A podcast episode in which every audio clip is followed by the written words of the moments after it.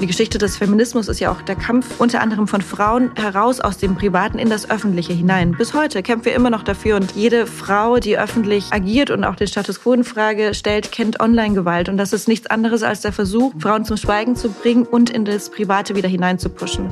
Also Referenzrahmen Vergangenheit, viel erreicht, Referenzrahmen Gerechtigkeit, Katastrophe. Also mir ist es ganz wichtig, dass wir keine Politik machen für Frauen ohne Frauen und auch generell in der Politik darauf achten, in allem, was ich hier entwicklungspolitisch zum Beispiel mache, dass wir alle in der Gesellschaft erreichen, also Männer und Frauen und zwar in all der Vielfalt, die Männer und Frauen ausmachen. Also keine Gespräche über Frauen ohne Frauen, darüber zu reden, dass man gleiche Rechte braucht für alle. Es weht ein frischer Wind in der Konzeption und Ausgestaltung von Entwicklungszusammenarbeit und Politikgestaltung mit Partnerländern im globalen Süden. Und dieser Wind hat einen Namen. Feministische Entwicklungspolitik. Dieses Konzept durchdringt und verändert die Art und Weise des Denkens, der Strategie, vor allem aber auch des Tuns. Wir werden in den nächsten Folgen unseres Podcasts Licht werfen auf alle Facetten dieser Neuausrichtung, heute aber vor allen Dingen klären, was feministische Entwicklungspolitik eigentlich bedeutet, wo sie schon betrieben wird und wie Frau oder auch Mann sie umsetzt. Hallo und herzlich willkommen bei Entwicklungssache zu Beginn des Jahres 2023. Die Zukunft der Entwicklungspolitik ist feministisch. Fragezeichen, Ausrufezeichen.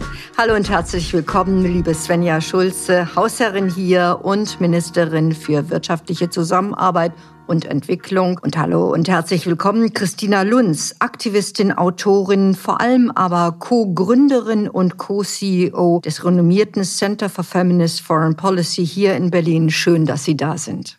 Mein Name ist Conny Schimmoch, Journalistin, Moderatorin und ich habe mich echt gefragt, wo ist denn jetzt dieser große Sprung? Wo ist die Veränderung? Wo ist das Neue gegenüber früheren Strategien? Das BMZ hat sich ja immer auf die Fahne geschrieben, die Situation von Frauen zu verbessern, Frau Schulze. Ja, na klar, hat Feminismus eine lange Tradition, eine lange Geschichte, die reicht weit in die letzten Jahrhunderte zurück. Aber systematischer jetzt nochmal ranzugehen und zu sagen, was sind eigentlich die Machtverhältnisse in Gesellschaften, die dazu führen, dass Frauen benachteiligt werden? Und was gewinnt eine Gesellschaft eigentlich, wenn sie auf das Potenzial von Frauen eben nicht verzichtet? Das ist jetzt der neue Ansatz. Das haben wir in einer Strategie niedergelegt, das wirklich nochmal systematischer auch voranzutreiben. Und ich verspreche mir davon, dass wir einfach noch erfolgreicher werden mit der Politik, die wir da machen. Frau Lunz, der Name des Centers sagt's ja, Center for Feminist Foreign Policy. Sie können das sicherlich nachts definieren, wenn ich Sie um halb drei aufwecke. Aber was ist jetzt eigentlich dieser Begriff Feminismus? Was steckt dahinter? Feminismus ist seit circa 250 Jahren die weltweit erfolgreichste Bewegung darin, transformativen Wandel in der Gesellschaft hervorzubringen, hin zu mehr Gerechtigkeit. Gerechtigkeit für Frauen als größte unterdrückte Gruppe weltweit, aber auch für andere marginalisierte Gruppen. Und Feminismus ist dabei eine Bewegung, die ganz konkret gegen das Patriarchat vorgeht. Patriarchat ist die Gesellschaftsordnung, in der wir alle seit 4.000 bis 6.000 Jahren leben. Und es bedeutet, dass der Mann die ungerechtfertigte Vormachtstellung in Staat und Familie hat. Und das führt zu so irrsinnigen bis heute Auswirkungen weltweit, dass wir beispielsweise nur 10 Prozent aller Regierungs- oder Staatsoberhäupter Frauen sind, dass die 22 reichsten Männer der Welt genauso viel Vermögen haben wie alle Frauen des afrikanischen Kontinents zusammen. Patriarchat bedeutet eben aber auch die Normalisierung, Allgegenwärtigkeit und Straflosigkeit von männlicher Gewalt. Und diese gewaltvollen Strukturen, die spiegeln sich im Alltag durch sexuelle Belästigung, durch Ausgrenzung aus politischen, wirtschaftlichen Bereichen, durch schlimme Formen sexualisierter Gewalt und allem. Und wenn ein Ministerium sich dann vornimmt, die eigene Politik feministisch zu gestalten, bedeutet das, diese gewaltvollen Strukturen zu erkennen in Ländern in der ganzen Welt, aber auch im eigenen Ministerium. Wie werden Gelder nicht gerecht verteilt? Und welche Probleme gibt es auch im eigenen Ministerium noch? Das Ganze, was wir jetzt erklärt haben, macht super viel Sinn. Der Begriff feministische Entwicklungspolitik, feministische Außenpolitik ist ein bisschen sperrig. Muss das sein? Also ich finde, das muss sein. Ich finde, wir müssen darüber diskutieren, weil ich meine, die Analyse, die Fakten, die sind seit langem bekannt. Auch die wissenschaftlichen Befunde, was eigentlich passiert, wenn man auf Frauen verzichtet, sind alle bekannt. Die wissenschaftliche Evidenz, wie man sagt, also das, was bewiesen ist, das liegt alles auf dem Tisch. Und trotzdem ändern sich Gesellschaften nur sehr, sehr langsam. Und deswegen muss man das zum Thema machen. Und ja, der ein oder andere stört sich am Begriff Feminismus, aber dann kommt man wenigstens ins Gespräch darüber und kann deutlich machen, was dahinter steht. Also ich finde es gut, dass das nicht irgendwie einen komplizierten wissenschaftlichen langen Namen hat, wo alle sagen, ja, lass mich damit in Ruhe, sondern wirklich auch dazu aufruft, sich damit auseinanderzusetzen. Klingt trotzdem wie eine Pille, die eigentlich zu dick ist und die nicht einen schönen Mantel drum hat, dass man schnell runterkriegt. Klar, ist nicht angenehm. Auch der Begriff ist erstmal so nicht angenehm, aber das, was wir vorhaben, wogegen wir vorgehen wollen, ist halt noch weniger angenehm. Und Feminismus, viele Leute sagen auch immer, oh, und musst du irgendwie den Begriff in deinem Titel der Organisation haben und in deinem Buch. Das Buch heißt Die Zukunft der Außenpolitik ist feministisch, also auf dem Cover überall irgendwie Feminismus. Und natürlich müssen wir so das nennen. Zum einen, der eine Grund ist, dadurch erkennen wir die Vorarbeit der ganzen ganzen Menschen, vor allem Frauen an, die in der Tradition des Feminismus die ganzen Errungenschaften erreicht haben, die wir genießen. Eigenes Bankkonto und Ehe nicht mehr vergewaltigt werden zu dürfen. Und, und das waren alles Feministinnen. Und in der Tradition stehe ich und wie es sich anhört, auch die Ministerin. Deswegen muss es so genannt werden. Und gleichzeitig ist es wichtig, dass wir ja erkennen, warum hat denn Feminismus noch so eine negative Konnotation? Leute sagen immer wieder, ja, aber mit Feminismus so irgendwie negativ assoziiert.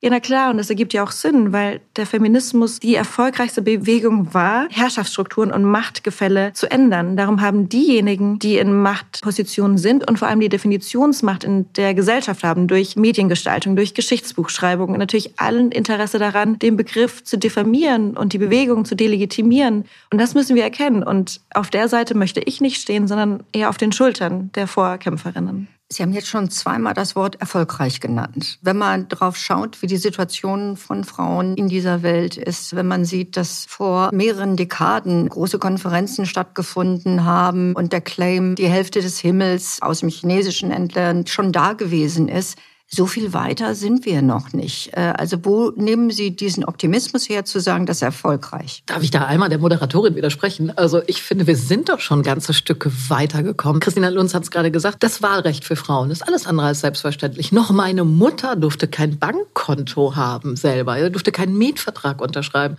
Da ist man schon was weitergekommen. Die chilenischen Frauen haben im 19. Jahrhundert noch darum gekämpft, dass sie die wirtschaftliche Ausbeutung von Frauen endlich beendet wird. Ja, wir kämpfen heute weiter, aber wir kämpfen auf einem anderen Niveau, jedenfalls hier bei uns. Weltweit sind die Machtverhältnisse teilweise noch sehr hart und im globalen Süden, ach, kommt gerade aus Brasilien, ja, wenn man sich da die Gewalt gegen Frauen anguckt, ist noch eine ganze Menge zu tun, ja.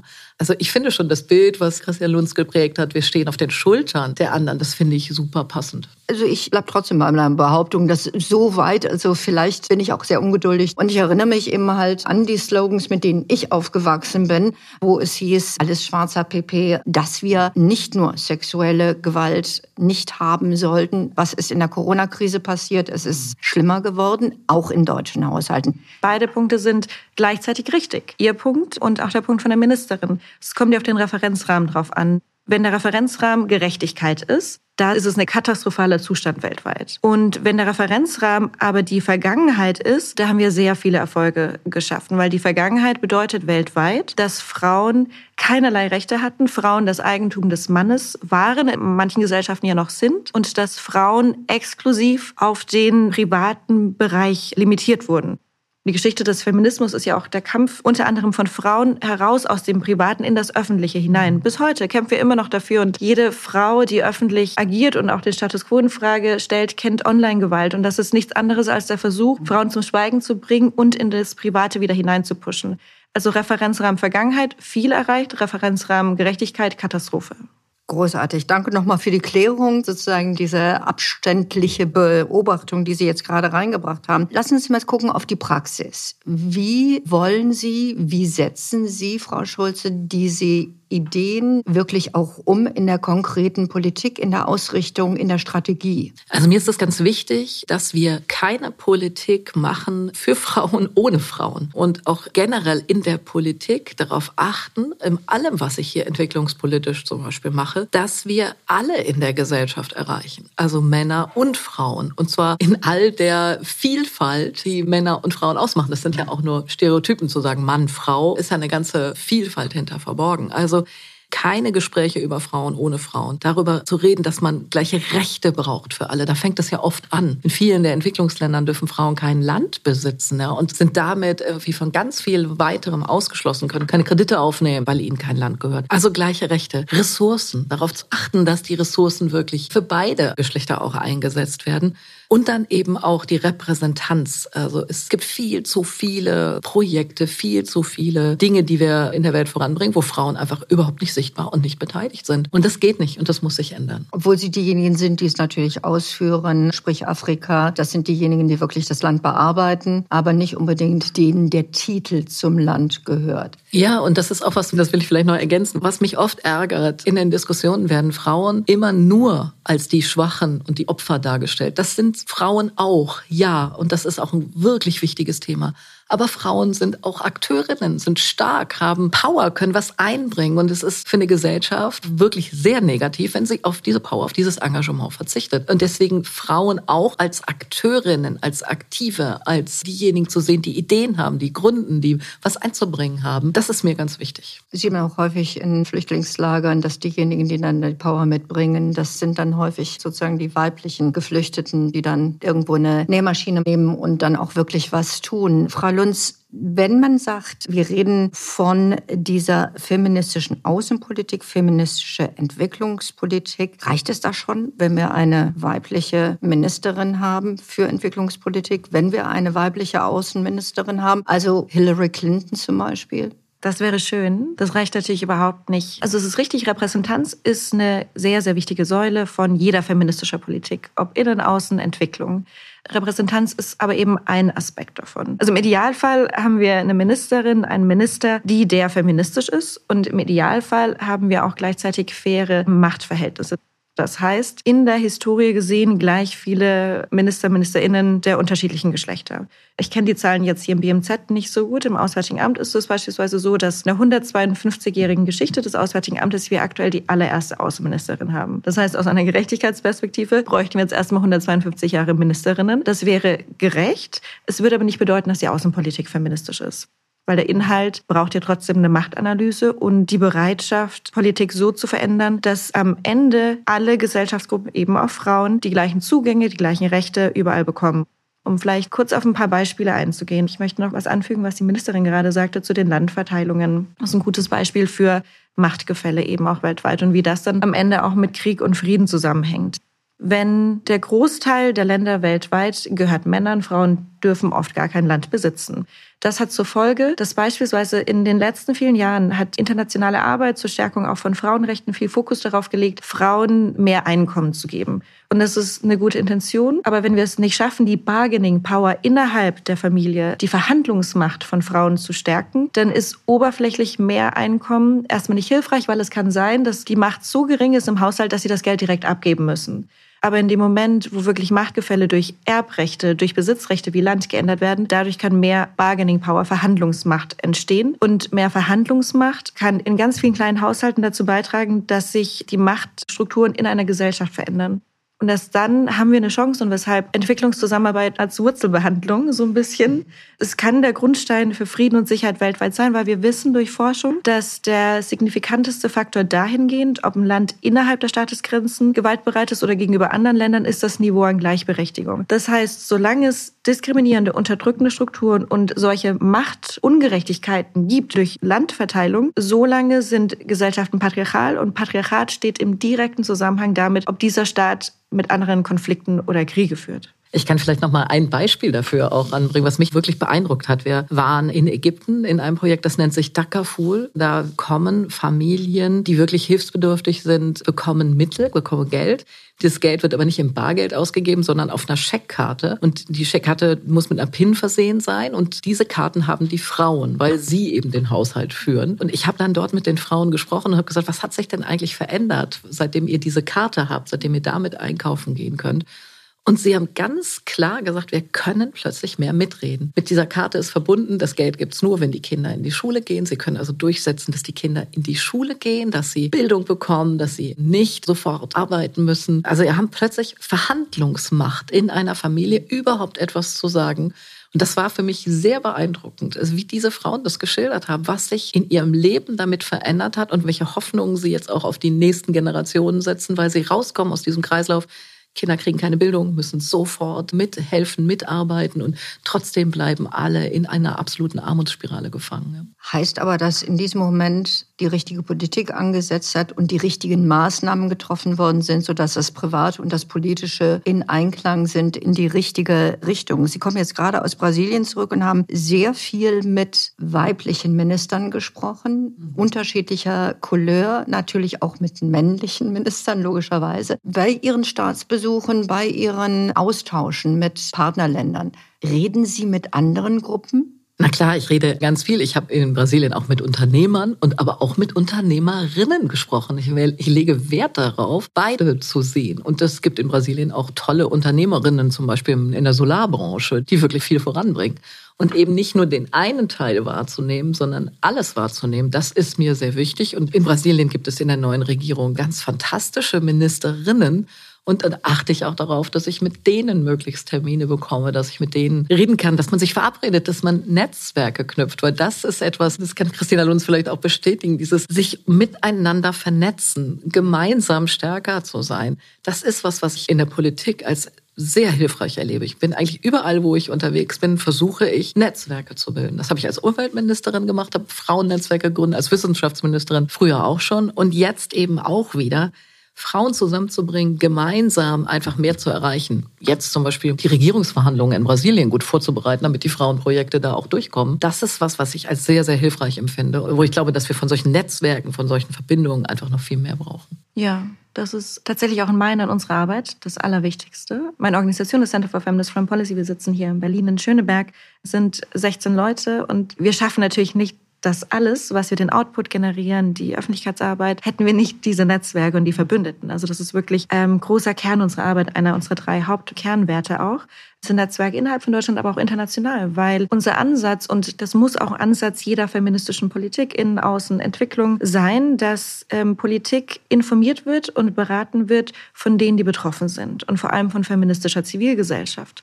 Und wenn wir arbeiten, wenn wir beispielsweise in unserem Projekt zu Afghanistan arbeiten, dann haben wir uns ein Steering-Komitee, Expertinnen, afghanische Frauenrechtsverteidigerinnen zusammengeholt, die unsere Arbeit beeinflussen und beraten, weil wir haben das Wissen nicht, aber gleichgesinnte Netzwerke, feministisch denkende, menschenrechtsbasierte Netzwerke auf der ganzen Welt haben eben dieses Wissen. Und feministische Entwicklungszusammenarbeit muss eben genauso funktionieren. In den Ländern fragen, was braucht ihr? Gleichzeitige Anerkennung, natürlich, dass die das ist ein wichtiger Aspekt von feministischer Entwicklungszusammenarbeit, dass sie dekolonialisiert ist, dass die Tradition von Entwicklungszusammenarbeit auf der ganzen Welt kolonial ist dass es dieses Mindset ist von die armen Länder dort und wir sind die aus dem globalen Norden, die das Geld haben und die ganze Expertise. Wir machen, gehen dorthin, machen Capacity Building. Also das sind diese Sprachgebrauche, die problematisch sind, weil die suggerieren, dass das Wissen im Norden wichtiger ist und relevanter als das im Süden. Ich finde übrigens, das hat auch was mit Respekt zu tun. Also ich finde es absolut respektlos, dass wir meinen, wir wüssten hier alles besser.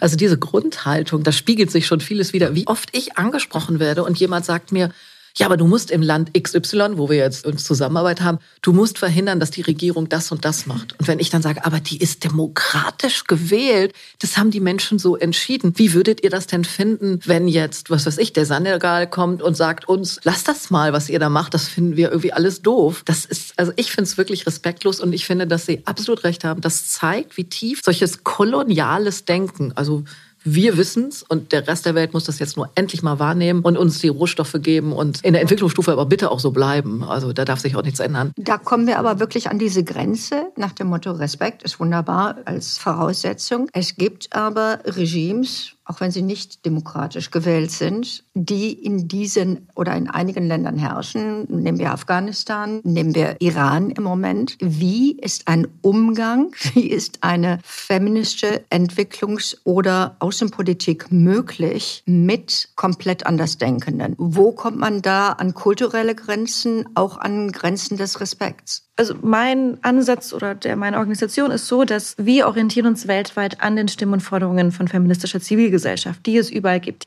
In Iran sehen wir es gerade ganz deutlich, die gibt es in Afghanistan.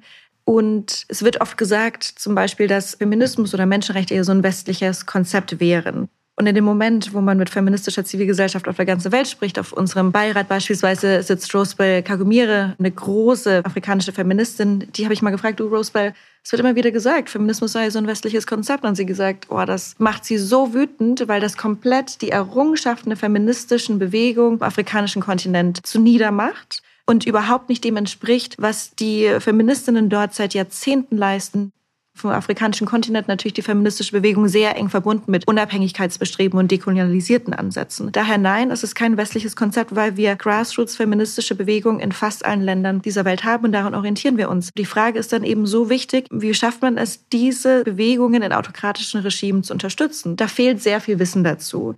Wir fangen jetzt ab nächsten Monat an, genau so ein Projekt zu implementieren, gefördert vom Deutschen Bundestag. Geht genau darum, wie unterstützen wir feministische Zivilgesellschaft in autokratischen Regimen. Und der Punkt bei feministischer Außenpolitik, die ja gegen den Schlussstrich machen möchte mit traditioneller auf wirtschaftliche Interessen und militär fokussierter Außenpolitik, der Punkt dabei ist ja, what we focus on gets bigger. Und wenn wir seit Jahrzehnten eine Außenpolitik betreiben, die irgendwie die Schubladen voll hat mit großartigen Strategien zur Aufrüstung, wirtschaftlichen Zusammenarbeit und, und, und, aber genau diese Strategien zur Unterstützung Zivilgesellschaft in autokratische Staaten, dann ist es kein Wunder, dass wir jetzt hier sitzen und sagen, ich habe nicht die perfekte Lösung, weil wir müssen das jetzt entwickeln. Und ein feministischer Ansatz bedeutet nämlich auch neue Wissensproduktion. Wir werden dieses Wissen produzieren. Bei der Münchner Sicherheitskonferenz haben wir genau dazu eine Veranstaltung, weil wir wollen das auch wissen. Wir wollen wissen, wie unterstützen wir die Iranerinnen, die Afghaninnen, die Ukrainerinnen, Belarusinnen, wie unterstützen wir sie am besten? Ich will das nochmal unterstreichen. Es ist auch ein globales Ziel, zum Beispiel Gleichstellung zu verwirklichen. Wir haben die SDGs, die Sustainable Development Goals, sind weltweite Vereinbarungen. Das ist kein westliches Konzept, sondern das ist eine gemeinsame Zielrichtung, die wir uns als Welt gegeben haben. Und darauf kann man sich auch immer wieder beziehen, weil das haben alle mit unterschrieben, das haben alle mit unterstützt. Und deswegen, ja, das ist in den Verhandlungen mit unseren Partnerländern jetzt nicht immer einfach. Ähm, es ist ähnlich wie in Deutschland, wo wir auch nicht nur Applaus dafür kriegen, sondern auch Gegenwehr. Das ist auch in den Ländern so. Wenn man das aber erklärt und wenn man wirklich in die Projekte reingeht und sagt, das kann doch nicht sein, dass wir hier auf 50 Prozent der Gesellschaft verzichten. Wir werden euch helfen, das, was in, in vielen Ländern im Moment Thema ist, Ernährungssysteme umzubauen. Wir werden euch helfen, die Landwirtschaft auf Klimaveränderung einzustellen. Aber das geht nur, wenn alle in der Gesellschaft mitmachen. Und da gehören die Frauen dazu. Und das ist für uns ein ganz wichtiger Ansatz. Und wenn man in diese Diskussion geht, kommen wir da oft auch weiter. Und da, wo es nicht geht, klar haben wir Länder, wo es nicht geht. Aber da ist es auch meistens so, dass wir nicht mit der Regierung verhandeln, sondern mit dann eben Zivilgesellschaft vor Ort arbeiten. Also in Afghanistan reden nicht mit den Taliban gerade, aber wir arbeiten dort vor Ort, wir machen Projekte und das geht auch weiterhin noch. Und vielleicht noch ein konkretes Beispiel dann auch, was das bedeuten kann, wenn ein Ministerium sagt, wir machen feministische Politik. Ministerin, Sie hatten gerade auch Afghanistan erwähnt. Achtung, jetzt kommt ein positives Beispiel, danach kommt ein bisschen Kritik, wenn ich Sie schon hier neben mir sitzen habe. klar. Als wir uns hier gemeldet hatten und gesagt hatten, passen Sie auf, wir haben unsere afghanische Frauenrechtsverteidigerin hier in Berlin, mhm. hätten Sie Zeit für ein Treffen, dann kamen wir hierher und Sie hatten eineinhalb Stunden Zeit. Und in der Vergangenheit, zum Beispiel in deutscher Außenpolitik zu Afghanistan, bis kurz vor 21, während der Doha-Verhandlungen, in afghanischen Friedensprozess, aber auch den US-amerikanischen geführten Friedensprozess, da wurden Frauen aktiv ausgeschlossen. Also es wurden Aussagen getroffen, in diplomatischen Kreisen war ich selbst anwesend, da wurde gesagt, wenn wir mit der Taliban verhandeln, dann müssen wir Kompromisse eingehen und Frauenrechte sind ein Kompromiss. Das war bis vor einigen Jahren noch eine akzeptierte Haltung in diplomatischen Kreisen in Bezug auf den Umgang mit Taliban und Afghanistan. Und feministische Politik würde das nicht machen, sondern die nimmt sich genau diese Zeit für Frauenrechtsverteidigerinnen. Und was zusätzlich sehr, sehr wichtig ist, ist eben die Geldverteilung. Weil durch Ressourcenzuteilung, ich hatte vorhin erwähnt, dass 22 Männer dieser Welt, genauso viel Vermögen haben wie alle Frauen des afrikanischen Kontinents. Und da gibt es eine ganze Liste zu eklatant ungerechter Ressourcenverteilung. Und das BMZ, Ministerin, Sie hatten angekündigt, und das ist wichtig, dass Gelder, die einen Geschlechtergerechtigkeitsfokus haben, von ungefähr 60 auf 93 Prozent bis 2025 steigen soll. Das ist großartig. Das sind Gelder, die einen signifikanten Anteil zur mhm. Geschlechtergerechtigkeit beitragen. Wir als feministische Zivilgesellschaft würden uns wünschen, dass der Anteil, es gibt noch mal eine Unterkategorie an Projekten, die nur als Hauptziel auf Geschlechtergerechtigkeit zuzahlen, dass der auch ansteigt. Da ist Deutschland aktuell bei 1,92 Prozent circa. Da ist noch richtig viel Luft nach oben, das würden wir uns wünschen. Und auch, wir wissen durch Analysen, durch das International Center for Research on Women, dass obwohl in den letzten Jahren, weil wir haben inzwischen elf Staaten, die feministische Entwicklungs-, feministische Außenpolitik machen, die Gelder in den letzten Jahren von Entwicklungszusammenarbeitsgeldern, die auf Frauenrechte, Geschlechtergerechtigkeit abzielen, die sind wirklich angestiegen. Und das ist mhm. großartig.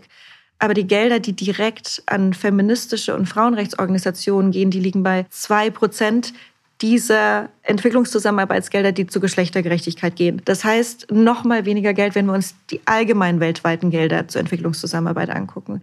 Und das muss sich wirklich ändern. Und wir brauchen weniger Geld direkt für internationale Organisationen, sondern direkt für feministische Zivilgesellschaft. Da sind wir wieder bei Ressourcen. Genau, sind wir wieder bei Ressourcen. Und wir werden auch diese Kennung, also wir haben zwei verschiedene Kennungen, muss man sagen, bei uns. Wir haben einmal Projekte, die auch Frauen unterstützen und welche, die ausschließlich sozusagen auf das Gleichstellungsthema gehen. Und wir wollen auch diesen Anteil verdoppeln. Ist nur gar nicht so einfach, das hinzubekommen, sondern wir müssen da ja wirklich Projekte jetzt auf den Weg bringen. Und deswegen dauert das ein bisschen, bis man das dann wirklich auch sehen kann und umsetzen kann. Und es ist für die Entwicklungszusammenarbeit immer gar nicht so einfach, direkt Gelder an Organisationen in unseren Partnerländern zu geben, sondern meistens arbeiten wir über Dritte dann sozusagen, die das unmittelbar dann die Organisation vor Ort unterstützen weil das einfach aus dem deutschen Haushalt nicht so leicht ist. Also eine NGO, Zuwendungsrecht. Zuwendungsrecht, ich kann nicht direkt eine NGO da fördern. Aber auch da sind wir dran, weil wir sehen. Und wir auch. Und wir genau, arbeiten da gerne zusammen. Genau, wir müssen da die Ideen, ja, aber man muss Organisationen vor Ort eben auch stärken, ja. Und das gerade da, wo die Regierungen so schwierig sind, ist ja die Frage, wie stärken wir Zivilgesellschaft in eine ungemein wichtige. Ich habe so ein bisschen Unterton rausgeholt, das geht nicht über die großen internationalen UN-Organisationen. Und das würde ich anders sehen, weil gerade die UN muss auch diesen feministischen Blick nehmen. Und ich bin fest davon überzeugt, dass wenn ich als Mitgliedstaat das in die richtige Richtung drücke, dass das auch funktioniert. Also meine Erfahrung mit UNICEF oder mit UN Women oder auch mit dem World Food Program ist da sehr gut zu sagen, so, das ist der richtige Weg. Und wir wollen, dass die großen internationalen Organisationen, die mit dem vielen Geld, die multilateralen, sich auch in diese Richtung bewegen. Also da würde ich nicht nur auf Grassroot gehen, sondern auch die Big Shots müssen in die richtige Richtung.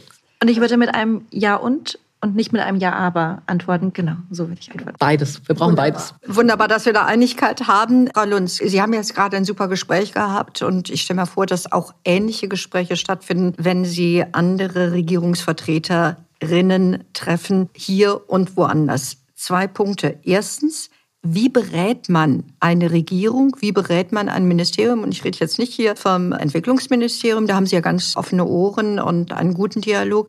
Und wie heilend ist es, wenn inzwischen auf der Welt, und das ist auch so eine Nebenfrage, nicht nur die zivilgesellschaftlichen Netzwerke funktionieren, sondern wenn es auch auf Regierungsebene stimmt.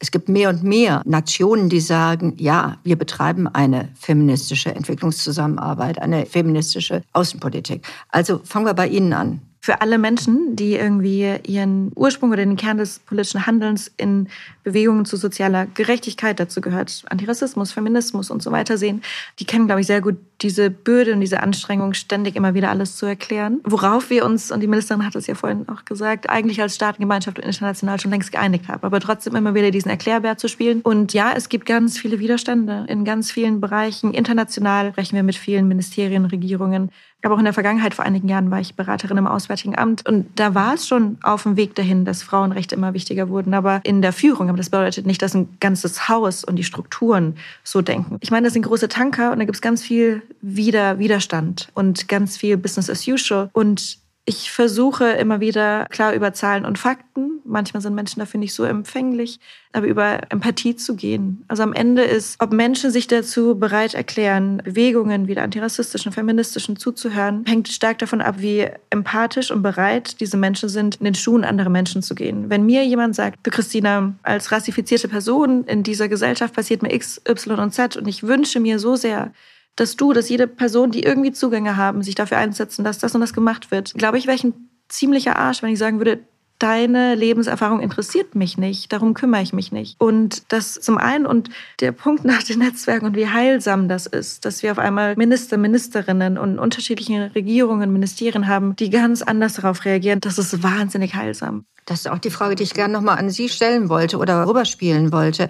Was ist, wenn Sie die schwedische Außenministerin oder Entwicklungsministerin treffen, die Kanadier? Macht das ein anderes Gesprächsklima? Und kommt dadurch ein Schulterschluss zustande, wo man dann eben halt Traction bekommt und mehr Macht hat. Also meine Erfahrung ist auch die, dass die Netzwerke, dass wenn man sich unterhakt und wenn man gemeinsam vorangeht, dass das ungemein wichtig ist. Also ich habe das bei der Weltbank gemerkt, habe ich mit meiner Kollegin Anne Dünnerein aus Norwegen ein Frauennetzwerk auf den Weg gebracht, einfach für die Frauen, die in der Weltbank unterwegs sind. Schon alleine, dass wir uns vorher absprechen, dass wir miteinander überlegen, was sind wichtige Dinge, die wir in der Weltbank vorantreiben wollen, das hilft. Das hilft einfach nicht nur mit einem Staat da unterwegs zu sein, sondern mit mehreren. Und wie stark Politik etwas verändert, das ist mir jetzt nochmal auf der Brasilienreise aufgefallen.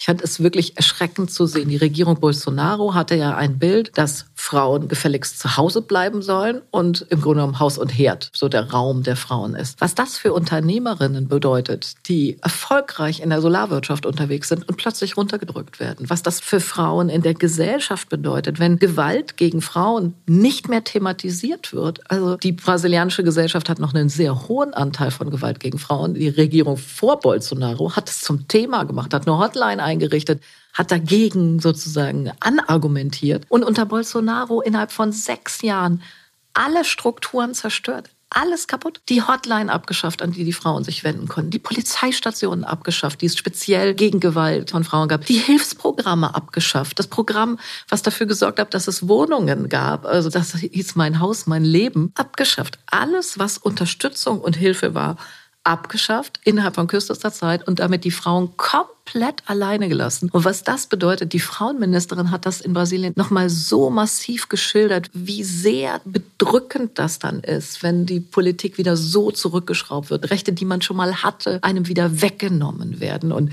ich bin sehr froh, dass die neue Regierung, dass Lula das jetzt auf jeden Fall ändern will und wieder so was Simples wie eine Hotline haben gegen Gewalt zum Thema machen, dagegen angehen, dass das jetzt wieder stattfindet. Aber da ist mir nochmal wirklich klar geworden, wie sehr Politik dann auch wirkt und dass es nicht egal ist, ob man wählen geht, nicht egal ist, wer an einer Regierung ist. Ja. Internationale Untersuchungen in Großbritannien haben gezeigt, je mehr diese neuen Konzepte eingeführt werden, je mehr Frauen nach vorne gehen, desto stärker wird kurze Zeit später auch das Rückdrängen oder der Wunsch, das zurückzudrängen. Wie macht man weiter?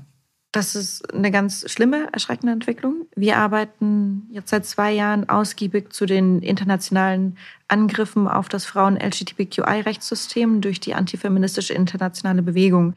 Also dieses, ich nenne es kurz Phänomen, was Sie angesprochen haben, dieses Zurückschlagen. Wir nennen es gar kein Zurückschlagen, sondern es ist am Ende wirklich der Versuch, eine alte Struktur, die ja immer da war seit 4.000 bis 6.000 Jahren, die patriarchale Struktur aufrechtzuerhalten. Darum geht's. Und auf dem Weg dieser AkteurInnen dahin, dieses Ziel zu erreichen, sind Frauen und LGBTQI-Rechte eben so ein Störfaktor.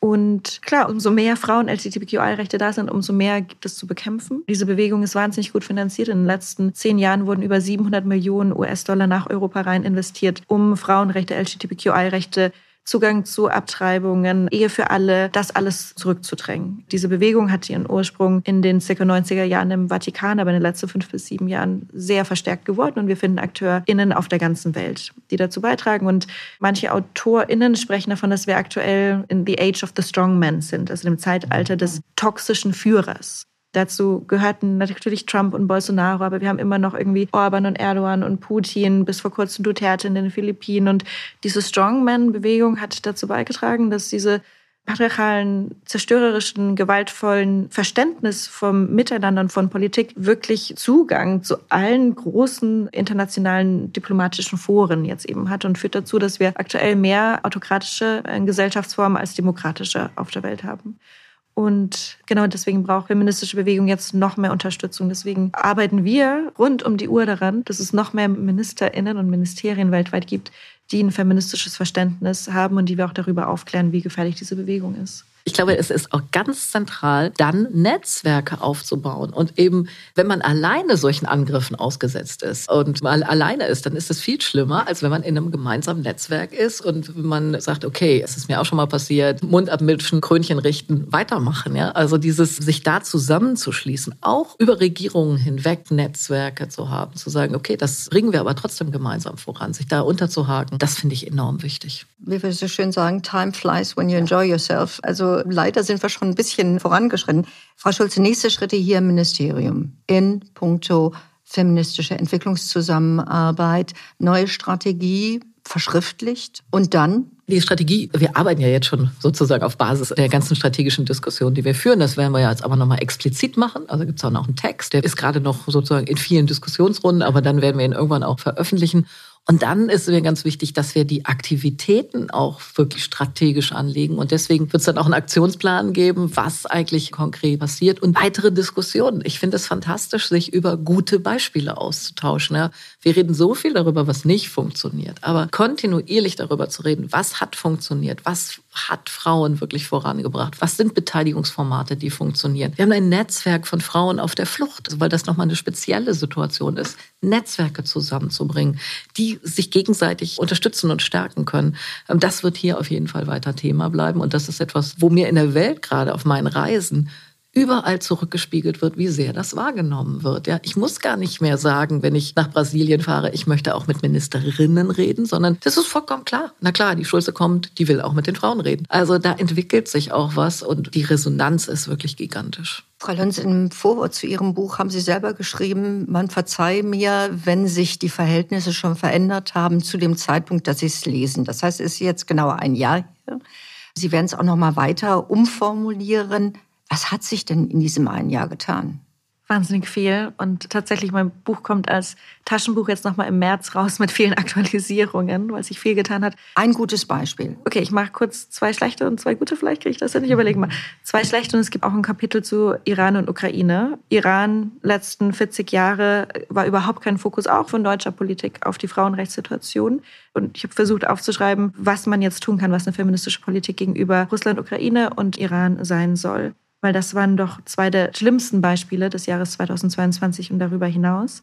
Gute Beispiele. Deutschland hat eine feministische Außenpolitik, Deutschland hat eine feministische Entwicklungszusammenarbeit. In der ersten Version meines Buches vor, vor einem Jahr habe ich von sieben Staaten gesprochen, die feministische Außenpolitik haben. Inzwischen sind es elf Staaten und von weiteren wissen wir sowas macht schon sehr hoffnungsvoll, weil so vor ein paar Jahrzehnten, 1915, wo die feministische Außenpolitik begann in Den Haag während des Ersten Weltkrieges und dann 1919, als die Frauen und Feministinnen noch aktiv aus der Pariser Friedenskonferenz ausgeschlossen wurden, als der Frieden nach dem Ersten Weltkrieg verhandelt wurde in Versailles. Damals haben die Frauen den Grundstein gelegt, aber hätten sich, glaube ich, nicht träumen lassen können, dass einige Jahrzehnte oder 100 Jahre später, dass es Staaten sogar ganz oben an der Spitze erkennen und verkünden, dass sie feministische Politik machen. Und das ist wichtig und da setzen wir dran an und versuchen noch weitere Regierungen mitzubekommen. Wir kommen zum Ende. Gab es eigentlich mal bei Ihnen privat in Ihrem eigenen Leben so den einen Moment, wo Sie gedacht haben, nee, jetzt nicht mehr, das muss anders werden und ich setze mich jetzt für Feminismus ein? Es war eine Kulmination, also waren viele, viele Momente. Einer wahrscheinlich, der wichtig war, mein feministischer Aktivismus begann vor circa acht Jahren mit ganz viel Wut gegenüber der Bildzeitung und der Degradierung von Frauen in der Bildzeitung, vor allem als Frauen dazu aufgerufen wurde, dass Leser, die die Ausschnitte von berühmten Frauen auf der Titelseite bewerten. Und ja, da war dann Schluss. Frau Schulze, Sie haben auch eine längere Historie, aber gab es da mal so einen Moment, wo Sie sich so geärgert haben, dann gesagt, jetzt nicht mehr? Ja, bei mir war es der Sport. Ich habe ähm, als Schülerin ganz viel Sport gemacht. Und ich fand es unmöglich. Wir sollten solche Schuldresse anziehen, die ich wirklich entwürdigend fand. Und ich fand es grauenhaft, dass wir als Mädchen, wie ich fand, Kleidung anziehen sollten, die äh, sexualisiert, also eng und irgendwie überhaupt für den Sport nicht zu gebrauchen war. Und die Männer durften bequeme Sachen anziehen. Warum eigentlich? Und das war so ein Moment, wo ich gedacht habe, das lasse ich mir nicht bieten. Das ziehe ich nicht an. Das mache ich nicht. Und wenn die mich dann von den Wettkämpfen ausschließen, dann sollen sie doch. Ja, mir doch egal, kriegt die Schule halt keinen Preis. Also da war ich echt sauer. So was Ähnliches ist Ihnen ja auch passiert in uh, Oxford. Ach ja, genau. Und da bin ich dann am ersten Tag, als wir alle eingeführt wurden und Frauen hätten eigentlich alle den Rock und so ein Schleifchen um den Hals tragen sollen, aber ich habe einen Hosenanzug und eine Fliege angezogen und wurde gleich mal als Feminazi abgestempelt. Danke sehr. Ähm, Oxford, hi, ich bin hier. und Sie bleiben noch eine längere Zeit. Vielen Dank, Ladies. Es war a great pleasure, um im Englischen zu bleiben. Also Frau Schulze, Frau Lunz, weiterhin viel Energie. Wir werden hier in der Podcast-Serie noch viel Energie haben für die feministische Entwicklungszusammenarbeit. Wir werden beleuchten, wie das aussieht und welche Auswirkungen diese Neuaufstellung im Denken und im Tun haben wird, auch im Bereich des Klimaschutzes und gerade da Sie Brasilien erwähnt haben, auch im Punkto gerechte Arbeitsverhältnisse. Wir haben ja Rania Plaza schon im Hinterkopf, aber überall auf der Welt sind die die Arbeitsverhältnisse eben halt zurzeit nicht gerecht, um ihr Thema Gerechtigkeit nochmal anzusprechen. Das heißt, da gibt es noch viele Stellschrauben, an denen wir drehen dürfen. Vielen Dank für heute und wir hoffen, meine Damen und Herren, dass es Ihnen ein wenig Spaß gemacht hat und möglicherweise auch so den einen oder anderen kleinen Schraubschlüssel in Ihre Hand gegeben hat, um die Schrauben weiterzudrehen.